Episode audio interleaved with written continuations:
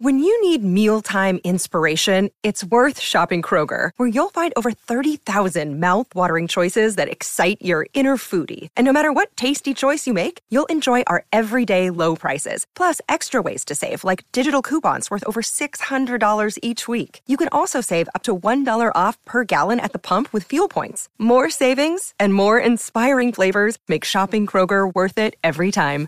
Kroger, fresh for everyone. Fuel restrictions apply.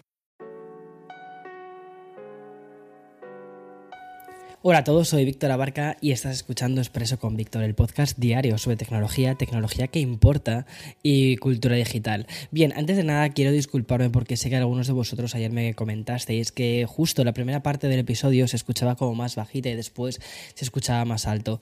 Vale, eh, estoy experimentando con un micrófono, ¿vale? Que es el... Realmente es un micrófono para grabar vídeos, es el Shure MV80 Plus, eh, creo que es este, no estoy seguro. Y mm, claro, que me ha sucedido es que ahora mismo no estoy en el estudio, estoy pasando unos días con mis padres en Valencia, entonces, claro, eh, controlar cada parámetro, cada cosa de sonido es un poquito más complicado.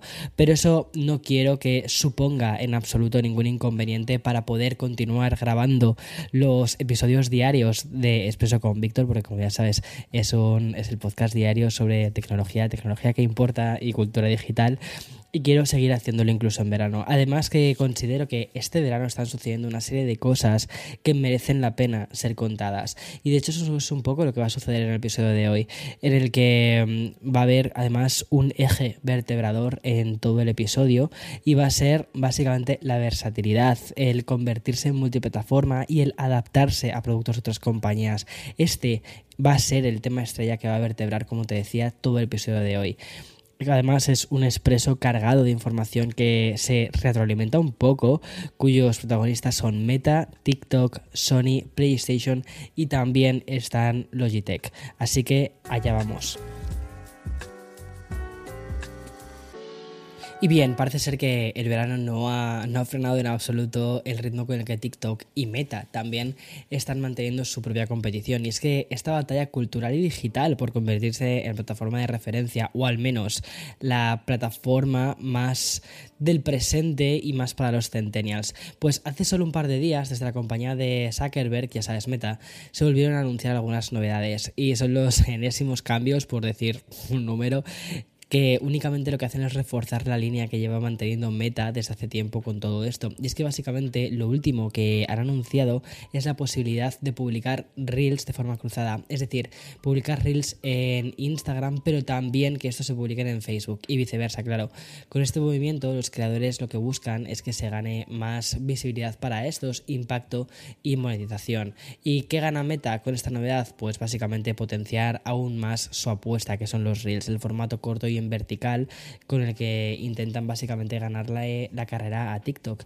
De hecho, la segunda gran novedad anunciada por la empresa fundada por Zuckerberg también lleva esta dirección, aunque hace tiempo que se ha rumoreando, es ahora cuando podemos convertir nuestros, nuestros stories en reels, lo cual, pues te digo una cosa, no está mal del todo. Y como te decía, esta lucha casi cuerpo a cuerpo entre la aplicación china y Meta nos está llevando a un ritmo de actualizaciones por semana. Y tras el anuncio de Instagram y Facebook Facebook con los reels cruzados, pues TikTok también ha realizado su propia implementación, que tampoco se están quedando parados estos, ¿eh? Y gracias a una información publicada hace muy pocas horas en TechCrunch, hemos podido saber que TikTok va a lanzar una nueva función que va a permitir a los usuarios compartir sus TikTok Stories, que es la función que llevan probando desde hace un año. Y en otras redes eh, lo van a hacer para que podamos compartirlo en otras redes sociales. Y aquí es donde empieza la guerra, porque sí, se están refiriendo a Instagram y a Facebook. Con esta novedad lo que quiere TikTok es no solo aumentar su visibilidad en sites de la competencia, ya sabes, con esta notita ¿no? que aparece, sino también contrarrestar una de las últimas decisiones que se tomaron en Meta para luchar contra, contra TikTok. Como ya te comenté, esto fue hace como, no sé, un par de semanas, tres semanas, pues desde la compañía de Zuckerberg se anunció que iban a ir perfilando un poquito el algoritmo para que los vídeos que tuviesen la marca de agua de TikTok fuesen relegados a un segundo plano, sobre todo en Instagram. Y si eres consumidor y usuario de esta plataforma, lo que habrás notado es que desde hace bastante tiempo han aparecido muchísimos vídeos cuyo origen están realmente en TikTok.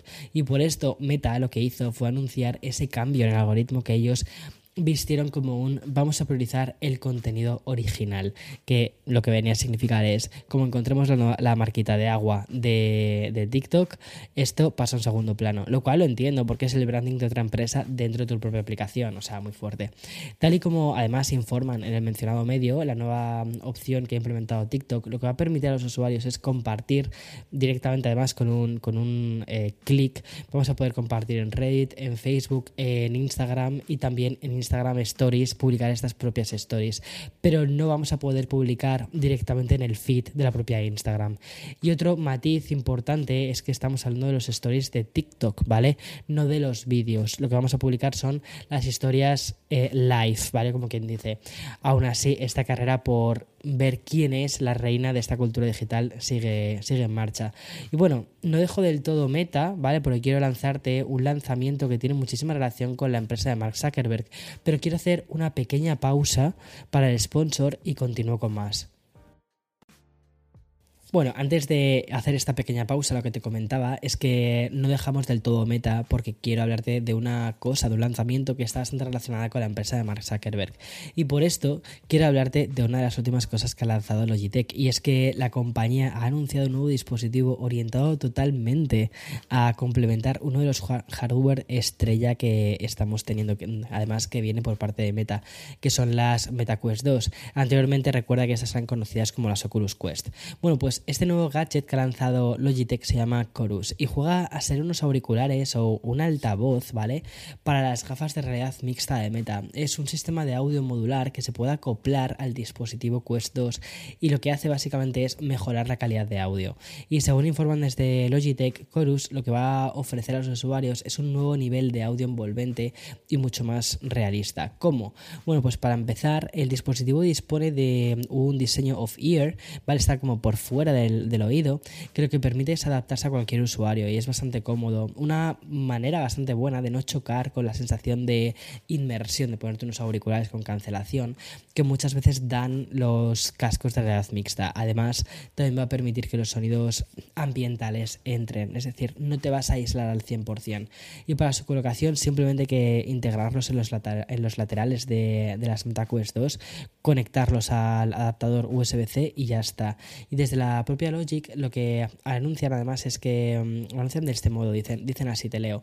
Dicen Chorus mejora el ajuste y la comodidad de MetaQuest 2 al tiempo que permite a los amantes de las largas sesiones de juego mantenerse inmersos en sus juegos y experiencias favoritas a través de la integración de audio con un diseño cómodo creado para el jugador de realidad virtual. Bueno, el precio de salida de estos eh, cascos, ¿vale? Son 99,99 euros, vamos, 100 euros. Que les tienes que sumar a la subida de precio de 100 euros que ya han recibido las MetaQuest. O sea, es muy curioso, ¿verdad? Como la tecnología en lugar de abaratarse está encareciéndose últimamente. Es que es curiosísimo. Y bueno, y de manera muy breve quiero presentarte también uno de los lanzamientos más curiosos y diferentes en todo lo que llevamos de año. Y es que me estoy refiriendo al teclado élfico que la compañía estadounidense Drop anunció ayer mismo.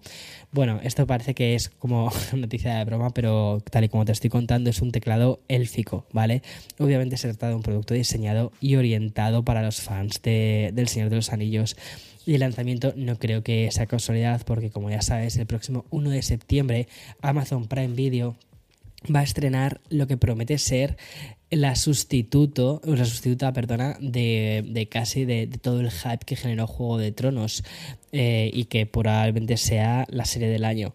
Además, por cierto, HBO también va a presentar la precuela de Juego de Tronos. O sea, hay demasiadas cosas, demasiada demasiada epicidad en todo esto. Bueno, y como empresa especializada en periféricos, lo que ha hecho Drop ha sido perfilar un producto con un diseño así como muy rollo preciosista, ¿vale? Y tematizado con los motivos de la obra de Tolkien. El teclado además no solo viene impregnado con las teclas eh, normales, sino que también contiene los caracteres de los idiomas que el autor del Señor de los Anillos creó para la saga literaria, es decir, el mencionado élfico, pero también el Tengwar. Y ese teclado del Señor de los Anillos sale a la venta por eh, ching ching 169 dólares. O sea que baratito no es, pero oye, ser friki tiene un precio. Y ahora vamos a pasar a recoger un rumor que podría revolucionar la industria de los videojuegos. Y me estoy refiriendo a la posibilidad de que Sony lance por fin un launcher de PlayStation en PC. Este rumor se ha potenciado muchísimo tras el lanzamiento de la web que te conté la semana pasada.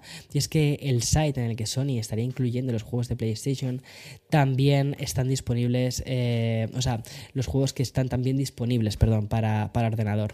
Eh, bueno, pues los rumores lo que pasa es que se han multiplicado tras el descubrimiento de diferentes referencias a un launcher de PlayStation para PC dentro de los archivos de un título que salió la semana pasada en ordenadores y mm, es el, el Marvel's Spider-Man Remaster. Bueno, pues este juego que fue lanzado el 12 de agosto y que mm, según los mencionados archivos deja un poquito entrever una plataforma de juegos en ordenadores de PlayStation 4 y PlayStation 5. Y dentro de este rumor lo que se ha generado es otra versión que también señala la opción de que Sony acabe integrando el PlayStation Network, que esto tiene muchísimo sentido, ¿vale? Bueno, pues que añadan a que, o sea, que todos los títulos de PlayStation Network puedan jugarse también en PC. Eso tiene muchísimo sentido. Y aunque PlayStation ya ha publicado videojuegos para PC en Steam y también en la Epic Games Store, este sería el paso definitivo porque ya dejaría de pasar por estas tiendas.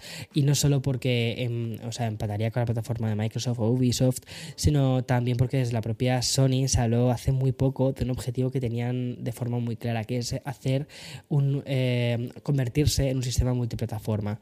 Así que vamos a estar atentos porque esto, como te digo, puede cambiar bastante la industria de los videojuegos. Y ya por fin voy a acabar este expreso de jueves con un descubrimiento realizado por Bloomberg y que ha recogido varios, eh, varios sites especializados en cultura digital y tecnología. Y gracias a un texto que aparece dentro del código de la aplicación de Netflix para iPhone, hemos podido saber que así pues con total seguridad que las descargas no estarán disponibles para el futuro plan de suscripción con anuncios. Y según el texto que aparece en este mencionado código, los usuarios de Netflix mm, que apuesten finalmente por la versión con publicidad, que es, la, es el tier más económico, no van a poder descargar el contenido y por lo tanto ver películas y series sin conexión. Tras esta información original de Bloomberg, desde TechCrunch se pusieron en contacto con Netflix y mm, esta fue la respuesta que recibieron. Todavía estamos en los primeros días de decidir cómo lanzar una opción con publicidad de menor precio y no se han tomado decisiones. Así que todo esto es solo especulación en este momento. Pues oye, muy bien, así cerrando boquitas. Y luego, la verdad es que no debería de sorprendernos si finalmente se pasase todo esto mm, y hubiese un límite, porque hay que recordar que hace tan solo unos días te conté que desde Netflix ya habían confirmado que este plan de anuncios no dispondría de todo el catálogo, ¿vale? Que tiene el site de streaming. Entonces es como un catálogo un poquitín más limitado con la, con la idea de hacerlo más eh, económico y también más atractivo a personas que son más sensibles al precio. En fin, hasta aquí eh, todas las noticias de hoy jueves 18 de agosto. Como siempre te digo, mañana más y mejor. Espero que disfrutes muchísimo de tu jueves, de este día tan caluroso de verano. Y nos escuchamos muy prontito, mañana. Chao, chao.